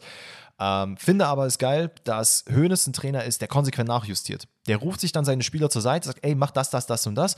Darum müssen wir anpassen. Ähm, vielleicht im Mittelfeld auch ich will jetzt ja auch nicht schwarzmalerisch sein, ne? aber ein bisschen bedenklich, dass man jetzt im Mittelfeld nicht unbedingt so krank aufgestellt ist. Man hat immer noch ähm, Stiller und äh, Karasor Cursor, ja doch, äh, im Mittelfeld ja. und da passiert danach auch nicht mehr. Klar, Mio und so, aber wenn halt einer von denen wegbricht, wird es eventuell schwer, ich, das auszufangen, aufzufangen. Ich sage es immer wieder und ich rede ihn zu jedem Team, was nicht äh, einstelligen Tabellenplatz hat. Der Mann ist immer noch vereinslos. Joshua Gilavogi. Ich finde, der ist einfach gut genug, noch in so einem Team auszuhelfen. Der Mann ist, glaube ich, erst 31, 32 mhm. oder so. Beim FC würde ich ihn sehen. Ich würde den bei Stuttgart sehen. Und vielleicht auch nochmal zu Höhnes ist für mich auch jemand, der, wenn der die Saison so durchspielt, und natürlich wird nicht jedes Spiel 5-0 gewonnen oder so, aber dem ich auch nochmal eine Aufgabe drüber zutraue. So von allen Bundesliga-Trainern finde ich den äh, aus dem unteren Drittel eigentlich so mit am äh, spannendsten, so von, äh, vom Trainertyp auch einfach, weißt du? Also ich will jetzt gar nicht irgendwie so ein Materazzo oder so ein Enrico Maaßen oder so oder auch ein Bruce Svensson irgendwie schlecht reden, so. Das sind alles super Trainer, aber das sind für mich immer Trainer, die in diesem Segment Verein bleiben werden. Mhm. So. Vielleicht auch mal im Ausland, aber dasselbe Segment Verein. Das ist einfach keiner, den ich jetzt immer mal bei Sevilla sehe oder bei Tottenham oder so. Aber so ein Höhnes? Ne? Ja, ich kann, mir, ich kann mir schon irgendwo vorstellen, dass er halt mit Stuttgart einen Verein gefunden hat, ähm, wo er zumindest nicht zu Unrecht entlassen wird. Äh, ich glaube, das hat er bei Hoffenheim. Ja. Das war irgendwie eine unglückliche Geschichte am Ende, auch wenn er halt, ne, Hoffenheim hat viele Spiele verloren, aber das ist, glaube ich, eher der Hoffenheim-Fluch als der Trainerfluch. Und ich sehe Höhnes ehrlicherweise auch, der gibt mir so ein bisschen die Energy, so wie du sagst, ne, so, ah, okay, vielleicht nochmal ein Regal höher. So, keine Ahnung, lass es zumindest, lass es vielleicht den nächsten Christian Streich werden. I don't know. Zum Beispiel, ja, so Gladbach, Union, so diese, diese äh, Freiburg, weiß ich nicht, so diese Art Clubs. Jetzt nicht Dortmund und drüber, glaube ich nicht. Hey, aber also, auch da, who knows? Also vielleicht trainiert er ja irgendwann ja, mal die Bayern. Aber, um, das, äh, um die Frage mal oh. abzuhaken. Schönes bei den Bayern, das ist, äh, ruft ungute Erinnerungen wieder hoch. Ich habe bisher immer eine gute Erinnerung dabei gehabt. Ich habe immer herzlich ja. gelacht, wenn Hönes und Bayern irgendwie im Gespräch war. Naja, ja, aber. Für, dich, für den Außenstehenden war es immer witzig. um die Frage abzuschließen: Stuttgart-Hype, äh, ja, ist krass, aber ne, äh, Füße stillhalten, Kirche im Dorf lassen. Es sind drei Spiele gespielt, das waren Freakshows, ähm, es bleibt abzuwarten. Hier und da könnten eventuell Lücken entstehen, aber alles in allem ist es natürlich vielversprechend und ich glaube, auch Stuttgart wird diese Saison nichts mit dem Abstieg zu tun haben, sondern Tendenz ja. eher Richtung, also ich würde nicht Europa sagen, sollten die auch nicht ausrufen, aber halt zumindest so vielleicht gute einstellige Tabellenplätze, so 8, 9, 10, 11, 12, dann die zweistelligen. Ja, da, da gehe ich auf jeden Fall mit. Ich finde generell, so ist eine gute Marschrichtung einfach immer die Halbzeitmarke der Saison. Wenn zur Halbzeit der Saison immer noch ein Team nicht da steht, wo es soll, dann haben wir mittlerweile genug Spiele gesehen, um zu sagen, ey, da geht vielleicht was. Ich finde auch so drei, vier, fünf, sechs Spielen ist einfach immer noch sehr, sehr früh. Ich habe auch einen gelesen, der geschrieben hat, ihr habt ja mich ausgelacht, als ich gesagt habe, Dortmund wird nur Sechster oder schlechter. Wo ich jetzt auch meinte, so, yo, Bro, aber das kannst du jetzt nach drei Spielern nicht sagen, so, ne, dass das jetzt so passiert. Und deswegen, du hast gerade, ihr hat gerade Danny im Hintergrund Ich glaube, er hieß sogar Kevin, also schau an Kevin. Ähm, äh, wir lachen immer noch darüber. Und Ey. ganz ehrlich, du kannst auch darüber lachen, wenn am Ende der Saison Dortmund wirklich Fünfter ist oder so. Dann kannst du uns lach, auslachen, wie du willst. Aber da glaube ich einfach Ey, nicht. Es ist, es ist gar kein Auslachen per se. Aber es ist nee, einfach nee, nur, nee, ich finde es halt lustig, weil das sind so Schussaussagen, die aus dem Nichts kommen. Genauso wie nach dem ersten Spieltag, wenn du am Freitagabend, ich weiß gar nicht, wer hat da gespielt? Bayern gegen. Ja, ja, Bayern gegen, wer war denn das erste Spiel nochmal? Weiß ich gar nicht mehr. Ja, Bremen, Bremen. Ja, stimmt. Ey, hätte Bremen da jetzt gewonnen. Oder auch Stuttgart nach dem ersten Spieltag. Dann gibt es die ersten Leute, die dann spaßeshalber, aber auch ich glaube, da gab es Leute, die ernst gemeint haben. Ey, Stuttgart auf die Eins, let's go, wir werden Meister. Leute, ein Spiel. Ah, Weiß ich nicht, weiß ich nicht. Wir bleiben bei der Bundesliga und bei äh, interessanten Experimenten, nämlich mit der nächsten Frage vom lieben Tim. Und die finde ich sehr, sehr wild. Und zwar fragt er: Könnte Mbappé alleine Heidenheim oder Darmstadt sicher vor einem Abstieg retten? Nicht mal im Ansatz. Man muss dazu sagen, um. Oh, okay, da haben wir aber ganz andere Meinungen. Erstmal ähm, finde ich, muss man sagen, das setzt ja voraus, dass Darmstadt und Heidenheim sicher absteigen ohne Mbappé, was ich nicht finde. Also, ne? Also wir haben es jetzt gesehen, Dortmund hat einen Punkt liegen lassen und Darmstadt auch als ein oder andere Spiel nicht so schlecht gespielt. Mhm. Das heißt, ob die beiden sicher absteigen, das werden wir erstmal sehen. Aber du sagst nein. Du ja. sagst einen, einen Mbappé nicht, aber einen Haaland schon, sagst du. Also ich glaube weder noch, weil das Problem ist halt, glaube ich, gerade bei diesen Spielern, Mbappé eher als Haaland, äh, sind Leute, die sich, oder Mbappé ist halt einer, der fuckt sich so schnell ab, wenn seine Mitspieler nicht so fungieren, wie er will. Und das soll gar nicht gegen Darmstadt oder Heidenheim sein, aber da ist halt ein schon ein, gewisses, äh, ein gewisser Niveauunterschied zwischen den Spielern. Und wenn Mbappé dann halt nicht den einen Ball jetzt so bekommt, dann fuckt er sich halt ab. Und ich glaube auch nicht, dass der alleine, weil er spielt im Endeffekt trotzdem noch gegen die gleichen Mannschaften wie Heidenheim und Darmstadt das, Darmstadt, Darmstadt das machen würden ohne den Spieler. Also du spielst ja trotzdem gegen Bayern, Dortmund und Co. Und alleine wird ein Mbappé, glaube ich, auch nicht viel ausrichten können. Absolut. Ich würde auch sagen, wenn man sich einen Spieler rauspickt, den man in so ein Team steckt, um sie oben zu halten, ist es nicht Mbappé und es ist auch nicht Haaland. Es ist für mich, also Haaland könnte man eher drüber reden als Mbappé, aber es ist für mich eher ein Sechser oder Zehner, die wirklich das Spiel lenken. Also wenn jetzt so ein De Bruyne da reinsetzt oder einen Rodri oder einen, einen Bernardo Silva, einen Kimmich, solche Leute so, mhm. die einfach dann, also wenn du auch einen Tim Kleindienst durchschickst, der macht auch vielleicht 10% weniger als Lewandowski, aber der macht auch viele rein. Ja, komplett. Das ist einfach so. Ähm, deswegen würde ich eher so einen Spieler nehmen. Aber ich würde trotzdem sagen, dass wenn du so einen Weltklasse-Spieler in so ein Team packst, was wahrscheinlich um den Abstieg mit rumspielt, dass das die schon echt auf ein anderes Level heben kann. Wir haben es auch öfters schon mal gesehen, dass halt Leute in Teams waren, die wirklich deutlich schlechter waren als sie selber, die sie dann nach oben gecarried haben. So. Hm. Ich meine, du siehst es ja gerade an Messi zum Beispiel in der MLS. Klar, das ist jetzt nicht die Bundesliga-Niveau, aber dieser Mann, äh, also Inter Miami hat, glaube ich, sechs oder sieben Spiele in Folge verloren, war ein letzter Platz mit irgendwie null Punkten und was weiß ich, als die Saison losging und jetzt haben die jedes Spiel gewonnen. Also ja. es ist schon nicht so, dass solche Spieler nicht so ein Team auf das nächste Level holen können. Klar, man muss auch sagen, ne, da sind auch noch Roddy Alba und äh, Dings dabei und es ist ein anderes Liganiveau, klar. Aber ich finde schon, dass man da auf jeden Fall drüber reden kann. Ich glaube, was halt auch noch einen Unterschied macht zwischen jetzt Messi Inter Miami und Mbappé Darmstadt, dass einfach, ich glaube, es macht schon bei den Spielern was aus, wenn du mit Messi zusammenspielen kannst, mit Ronaldo, mit keine Ahnung wem. Ich weiß nicht, ob Mbappé und Haaland dieses Level äh, jetzt schon haben, dass man sagen kann, ey, wenn die zu uns in den Verein kommen, dann brennt ein Kleindienst zum Beispiel so. Das, das weiß ich ja nicht, ob, das kann ich nicht einschätzen. Und ich glaube auch nicht, dass das aktuell der Fall ist. Gib dir noch fünf, sechs Jahre. Alter? Nicht mal wegen Alter, aber die haben zwar schon viel erreicht, aber es ist halt, also immer noch, wenn jetzt Messi zu Darmstadt gehen würde, glaube ich, wäre das was anderes, als wenn jetzt, wie gesagt, Mbappé dahin geht. So alleine vom Respektlevel. Ja, also vom Respektlevel schon, aber das siehst du ja auch gerade bei Union mit Bonucci und so, diese Art Leute, so, das ist schon nochmal irgendwie du weißt einfach, so ein ehemaliger Weltstar kommt einfach so. Deswegen sage ich, und das löst halt auch in der Mannschaft was aus und die, die, die spielen dann auch automatisch ein ja, bisschen safe. besser. Deswegen, ich, ich glaube, es wird nicht viel helfen, wenn die beiden oder wenn einer der beiden in irgendeine der beiden Vereine kommt, um da den Abstieg zu Ey, verhindern. Pass auf, ich entscheide das jetzt einfach mal für dich. Wir nehmen das als Frage der Woche, wo ihr abstimmen könnt, denn das interessiert mich echt brennend, weil wir sind uns oh. ja also nicht wirklich einig. Fragen wir mal gerne unsere Community. Also könnt ihr in Spotify wieder abstimmen. Ähm, glaubt ihr, dass Mbappé, Heidenheim und sollen wir uns auf einen Verein beschränken oder sagen wir einfach Heidenheim und Darmstadt? Heidenheim und Darmstadt. Heidenheim und Darmstadt. Ähm, ob der die oben halten kann oder nicht, bin ich sehr gespannt. Werden wir dann am Montag drüber reden, über eure, ähm, ja, ob ihr sagt ja oder nein. Weiter geht's mit Jakob und ich habe es lange gedodged. Obwohl, ich dodge noch ein bisschen länger. Wir machen Jakobs Frage am Ende. Ganz ehrlich, Länderspielpause ist einfach Schmutz, deswegen machen wir das am Ende. Nicht, nichts gegen Jakobs Frage, die ist durchaus legitim, aber wir reden über Deutschland als letztes. Deswegen ähm, kommt die nächste Frage von Lino. Und der fragt: Könnt ihr die Transferphasen der einzelnen Clubs mal mit Schulnoten bewerten? Wir haben gesagt, Lino, alle Clubs, da können wir eine ganze Folge mitfüllen. Deswegen machen wir es folgendermaßen: Wir nehmen uns sieben Vereine, hat Danny sich rausgesucht, die, nee, sechs, sorry, sechs Vereine. Nee, sieben, ich kann nicht zählen, sieben Vereine, die wir jetzt bewerten. Und starten von mh, mm, oben nach unten mit dem FC Stuttgart. ja, let's go. Vor allem FC Stuttgart, weil ich FC, FC daneben geschrieben habe für den FC Köln. Aber ich meine natürlich VfB Stuttgart. Junge, das war gerade peinlich. Also Stuttgart. so voller Confidence auch. FC Stuttgart. ja, bei mir steht FC, Stuttgart, Bayern. Aber FC oh. ist ja der ah. FC Köln. So weißt du, ach Mann. Ja, nee, alles also gut. Also Stuttgart. Ähm, ich muss ehrlich sagen, ich habe sehr mit mir gerungen, weil ich nicht entscheiden konnte, wie ich es finde. Ähm, Ob es am Ende eine 3 plus oder eine 2 minus ist. Oh, okay. Ich glaube aber eher eine 3 Plus. Äh, ich finde, man hat mit Stiller einen sehr, sehr guten Spieler geholt, der zu Stuttgart passt. Ähm, eine Position bedeckt, die man auf jeden Fall bedecken musste. Ähm, mit Nübel einen sehr guten Torwart geholt, auch wenn es nur eine Laie ist, aber ich sehe da ehrlicherweise auch irgendwie eine Festverpflichtung drin. Äh, mit Dennis Undaff hast du dir einen Stürmer geholt, der nochmal ein anderes Profil auf ein, äh, aufs Blatt bringt als Girassi. Girassi hast du fest okay. verpflichtet, das zählt auch dazu.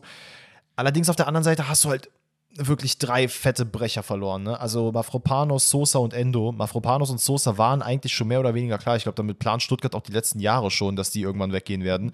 Das mit Endo war ein bisschen, glaube ich, sehr, sehr hart. Das hat sie getroffen. Schau, schau mal, das, das stimmt natürlich, aber ich finde trotzdem musst du in die Rechnung mit einbeziehen, was du auch für diese Spieler bekommst. Natürlich, so. natürlich. Und das waren alles halt gute Summen und das ist auch einfach so, sind so Abgänge, die Stuttgart auch einfach da kannst du nichts gegen machen. Wenn halt große Vereine kommen und sagen, ey, hier ist Summe X, wir wollen den haben, dann musst du die halt ziehen lassen. Und ich finde, dafür hat man die Leute eigentlich ganz gut replaced. Deswegen würde ich sogar noch ein bisschen höher gehen, weil ich finde, auch mit einem Mittelstädt, der ja auch jetzt ein sehr gutes Spiel gemacht hat auf der linken Seite, mhm.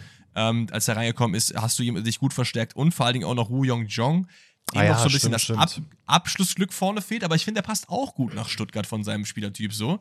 Deswegen würde ich, glaube ich, sagen, zwei glatt wäre mein. Mir, mir fehlt halt Verdict. zumal, dass man halt, glaube ich, ich bin mir nicht ganz sicher, aber ich, wobei doch eigentlich schon, dass man keinen nominellen Linksverteidiger hat im Kader. Das finde ich halt doch, schwierig. Mittelstädt. Ist er, ist er wirklich Linksverteidiger? Der ist Linksverteidiger bei Hertha. Das gut, ist der kleine Blonde. Ja, nein, nein, ich, ich, weiß, wer das ist. Ich dachte nur, dass er. Ja, ist auch egal. Ich dachte nicht, dass er auf nee, der nee, der ist wirklich Linksverteidiger. Ja, gut, deswegen. dann bleibt das äh, erübrigt. Aber ich finde, man hätte sich hier und da vielleicht irgendwie anders noch verstärkt. Wie gesagt, das Mittelfeld finde ich ein bisschen sehr dünn besetzt, gerade in der ja, Defensive. Ähm, ich finde es aber, wie gesagt, du hast es gerade angesprochen, die Summen, die man eingeholt hat, äh, das ist natürlich krankes Geld, das will man mitnehmen.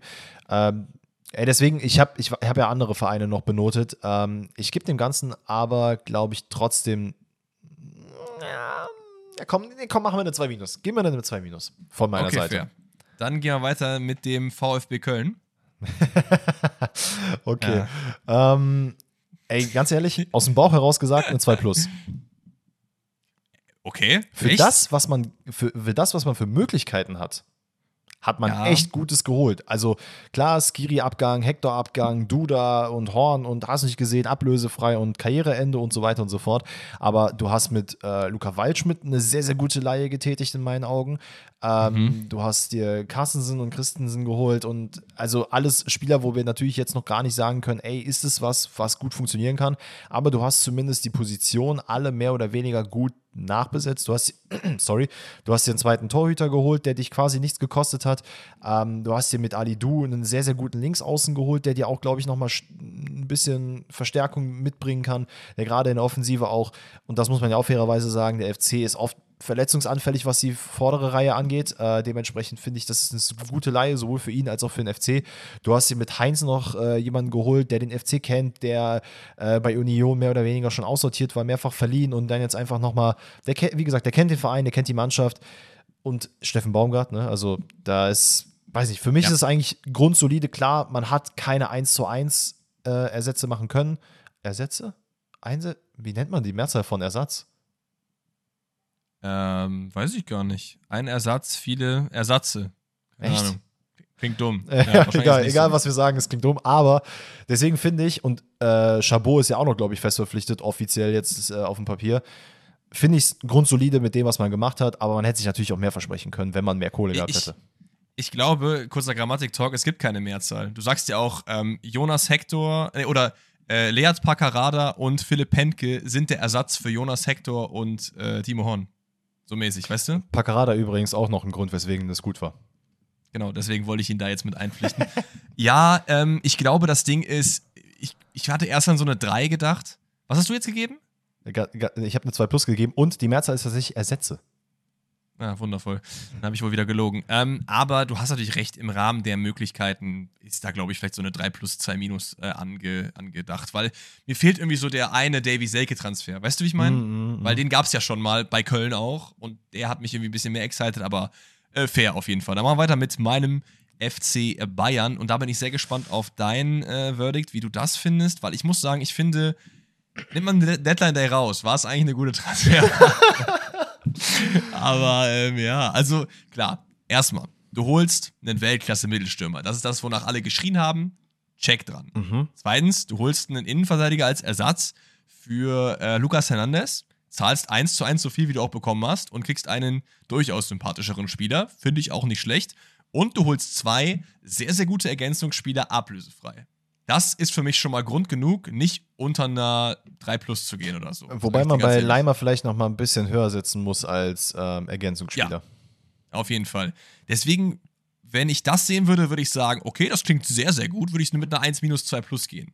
Dann kommt aber der Deadline Day, wo du ja eigentlich noch einen Sechser haben wollen würdest, den du ja deutlich früher auch hättest fertig machen können, wo man wirklich mit Palinja eine absolute Käsefigur abgegeben hat. Da haben wir auch noch gar nicht drüber geredet. By the way, hast du schon auch den Podcast gehört. By the way, wild, dass du diesen Call auch schon im äh, Rebuild gemacht hast, ne?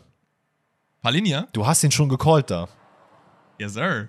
Yes, sir. Der Mann ist krass. Der Mann ist krass. Ja. man wollte ihn tatsächlich auch haben. Und er war ja auch schon da und hat auch in die eine oder andere Träne gelassen, als er dann doch nicht da bleiben konnte. Aber so arrogant, wie dann im Nachhinein darüber berichtet wurde, bin ich mir sicher, der Mann kommt im Winter, so, weil man sieht sich immer zweimal im Leben. So, ja, klar, Digga, also, keine Ahnung. Aber ja, anscheinend er, ist da ja auch bleibende Eindruck hinterlassen worden. Aber da, ich finde, da hast du einfach keine gute Figur gemacht. Du hast Pavard noch abgegeben vorm Deadline Day, meine ich, für gutes Geld, super Transfer. Mhm. Aber hast dann Stanisic verliehen, viel zu früh, ohne halt äh, Chaloba oder äh, hier Bella Kotschap fix zu machen. So, das sind einfach beides Sachen, die diese 1 Minus nochmal deutlich runterziehen. Ich würde aber trotzdem sagen, ich gehe nicht auf die 3, ich gehe auch hier auf eine 2 minus, weil dafür sind die anderen einfach zu gut. Guerrero und Leimer ablösefrei, das sind Leute mit Combined Marktwert von 50 Millionen, die echt gute Ergänzungsspieler und Leimer auch ja Startelfspieler sind so.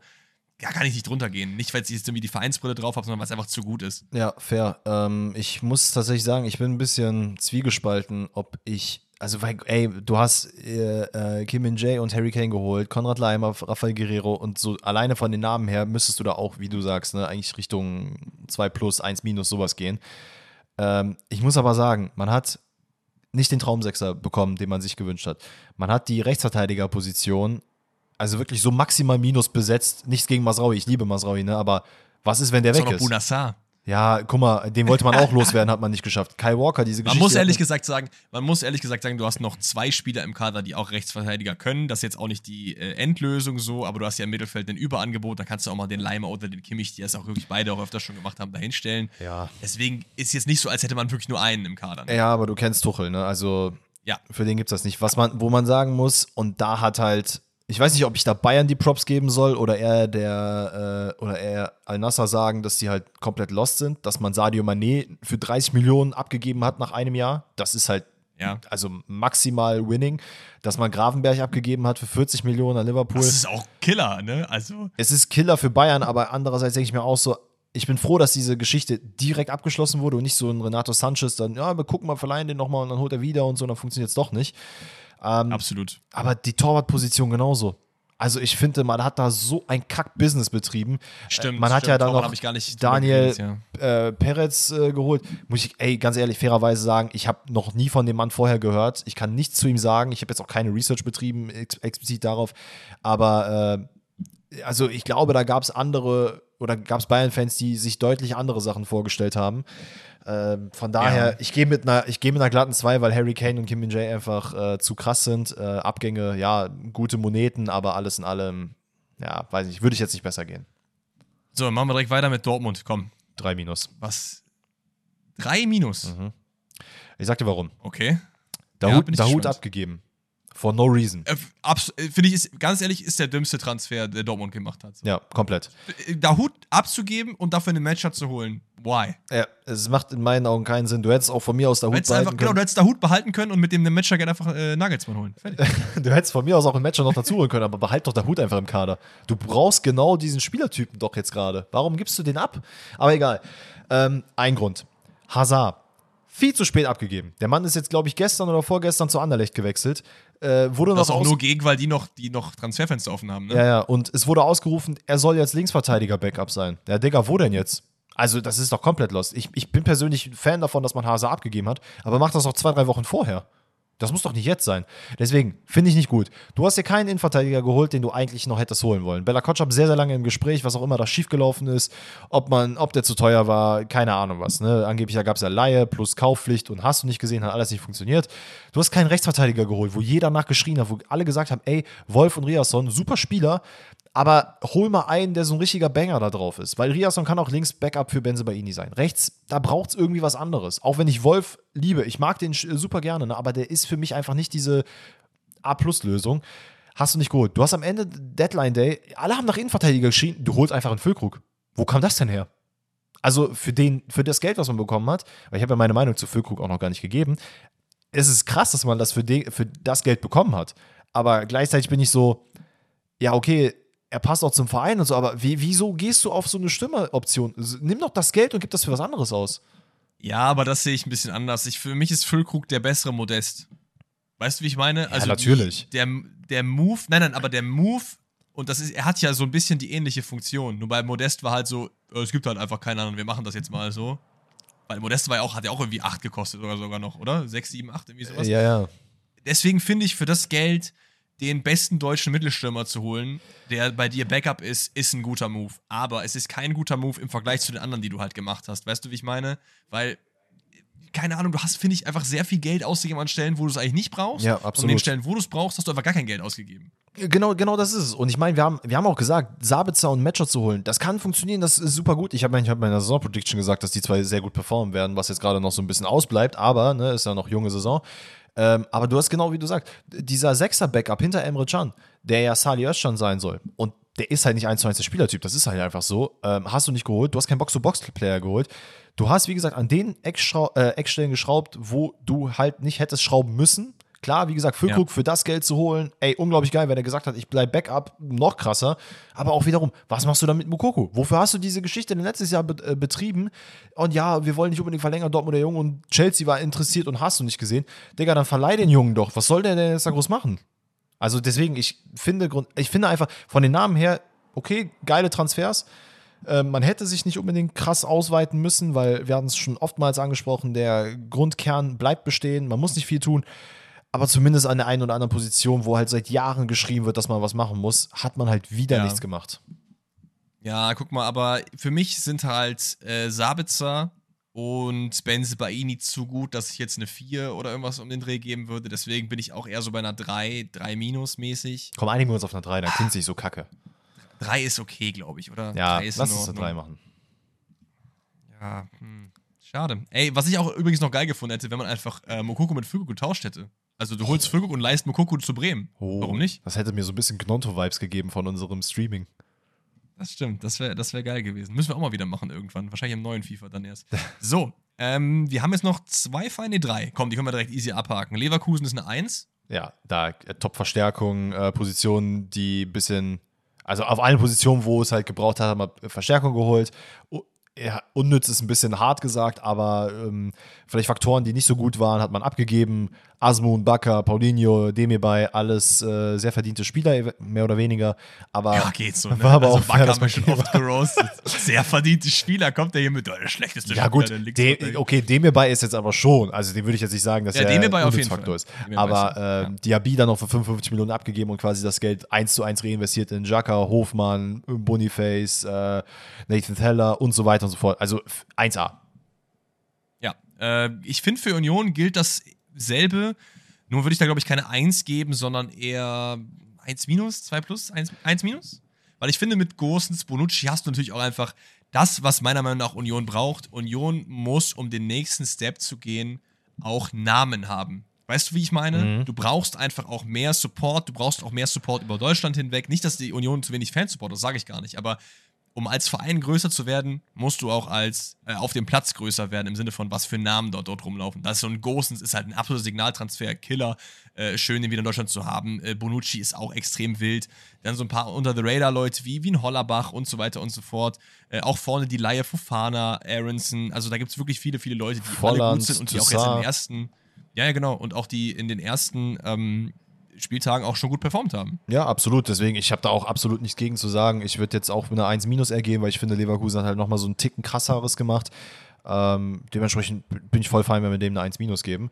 Und dann haben wir, glaube ich, als letzten Verein noch Gladbach. Und da muss das ich. absolut richtig. Muss ich sagen, aus. Ich weiß nicht wieso. Ich habe mir das angeguckt nochmal, 1 zu 1 äh, miteinander verglichen. 2 minus, 2 minus, 3 plus, so irgendwie sowas. Also ich kann weder es gut noch schlecht reden tendenziell eher schlecht als gut, weil da, also das kann ich. Aber ja, man hat sich mit ein paar guten Spielern wieder neu aufgestellt. Ähm, ich glaube, es ist nach wie vor immer noch schwer, die Abgänge von Hofmann, äh, Benzebaini und Tyram so richtig wettzumachen. Aber man hat in den möglichen Bereichen, in denen man halt arbeiten kann, eigentlich ganz gute Sachen geholt. Ja. Ähm, wenn wir da reinzählen, dass teilweise die Spieler ablösefrei gegangen sind, ist das für mich eine glatte 4, weil du kannst okay, nicht gut. diese Säulen komplett ohne Geld ziehen lassen, wenn du ein Verein mit der finanziellen Möglichkeit von Gladbach bist. Mhm. Wenn man das aber jetzt nicht in diese Transferphase mit einbezieht, weil um ehrlich zu sein, ist das ja vorher entschieden worden und nicht in dieser Transferphase. Das ja. war ja von vornherein klar. Würde ich aber mit dir mitgehen, weil ich finde, mit den Möglichkeiten, so ein bisschen wie bei Köln, die du eben hast, hast du äh, gute Leute geholt. Ich muss sagen, ich bin mittlerweile auch, also ich habe in der Prediction auch gesagt vor der Saison, aber ich wenn ich den Mann spielen sehe, ich finde ihn einfach geil, Schwanschada. Sag ich dir, ich finde es einfach mein Typ. Ja. Er macht diese langen, diese langen Gazellenschritte, der geht jedem Ball hinterher so. Ist ein Kämpfer. Äh, Fühle ich einfach. Auch Honorat hat es auch gut gemacht. Ähm, auch die Würberleihe auch in Ordnung. Jordan geholt. Deswegen gehe ich da auch mit, mit deiner, äh, deinem Verdict. Und dann haben wir die Schulnoten abgehakt. Ähm, machen wir jetzt, verzeiht uns nicht alle Vereine, weil sonst wären wir hier noch bis zum St. Nimmerleinstag dran. Und dann haben wir noch eine einzige Frage, glaube ich, ne? Zwei. Und jetzt habe ich lang, Zwei, stimmt. Dann machen wir erst noch die, äh, die du gesagt hast. Äh, die kam von wem? Von, Vom lieben Tim. Habe ich mir die aufgeschrieben. Vom ja, lieben von Tim. Tim. Dann hau raus. Ähm, und zwar ging es darum, Tim wollte wissen, ne? Und ey Leute, ihr wisst es. Und einige sind richtig heiß darauf, ein bisschen die Erzählstunden hier mal wieder zu machen. Also, ähm, die Frage war nämlich, was genau bedeutet Rückkaufoption? Was, wie läuft das ab? Was kann man da genau mitmachen? Wie können wir das verstehen? Und ne, machen wir jetzt mal ganz kurz und knapp, nicht so riesen ausholen, wie es sonst immer ist. Also, Rückkaufoption. Ähm, basically ist es das, dass zwei Vereine sich einfach hinsetzen, sich die Hände schütteln und sagen, okay, alles klar, Alex, hier, du kannst Spieler XY haben. Äh, du hör mal, aber wenn der richtig krass ist, ne, dann würde ich den gerne zurückkaufen wollen für Summe, weiß ich nicht, zwei Millionen. Und dann schlägt Alex ein, dann sagt er aber, ja, aber hör mal, der Preis ist schon krass, könntest du nicht ein bisschen mehr runtergehen, wenn du den rückkaufen willst? Dann sage ich, ja, okay, komm, dann machen wir das so. Und das ist nämlich die ganze Geschichte hinter einer Rückkaufoption. Ähm, der verkaufende Verein will halt einfach nur die Sicherheit haben, ey, vielleicht wird der Spieler ja mal krass und wir würden ihn schon gerne haben und äh, wenn wir den verleihen, dann müssen wir noch das Gehalt zahlen und dann bringt das irgendwie nicht so richtig was. Und der, äh, der kaufende Verein sagt, ey, wir wollen halt ein bisschen Planungssicherheit haben. Ne? Da haben wir natürlich nicht so richtig. Wir können den Spieler eigentlich nicht bezahlen. Aber wenn wir denen sagen, ey, ihr könntet die zurückkaufen, dann ist das schon wieder was anderes. Dann geht nämlich der verkaufende Verein so ein bisschen, ja, okay, dann machen wir ein bisschen ne, auf die Bremse drücken, ein bisschen weniger anbieten, aber wir wollen den halt wieder haben. Ähm, wie gesagt, darum geht es halt basically in dieser ganzen Geschichte. Ähm, wir hatten es bei Xavi Simmons zum Beispiel gesehen und PSG, dass man halt eben dann sagt, ey, der boomt halt komplett, den wollen wir jetzt wieder haben.